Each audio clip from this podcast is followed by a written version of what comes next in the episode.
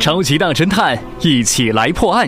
今天的案子发生在美国的一个超能力学院里。二零一七年六月二十八号，在美国一个超人类学院里，有一个学员死了，他的耳朵流血，面目狰狞。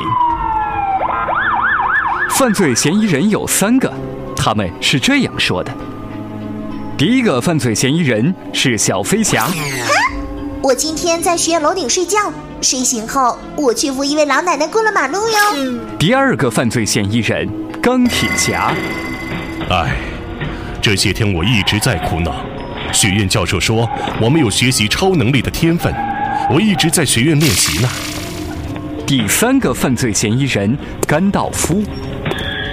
我今天不过在播音室里睡觉罢了。我听说小飞侠今天在楼顶。不知道鬼鬼祟祟的干嘛。钢铁侠好像也很生气，说要把学院炸了什么的。有人发现甘道夫还在摆弄学院的广播呢，他自己说是在修广播。另外，死者在死前不知道怎么了，突然捂住自己的耳朵，疯狂的大叫。那么，这个死者他拥有什么超能力呢？他是怎么死的？凶手是谁？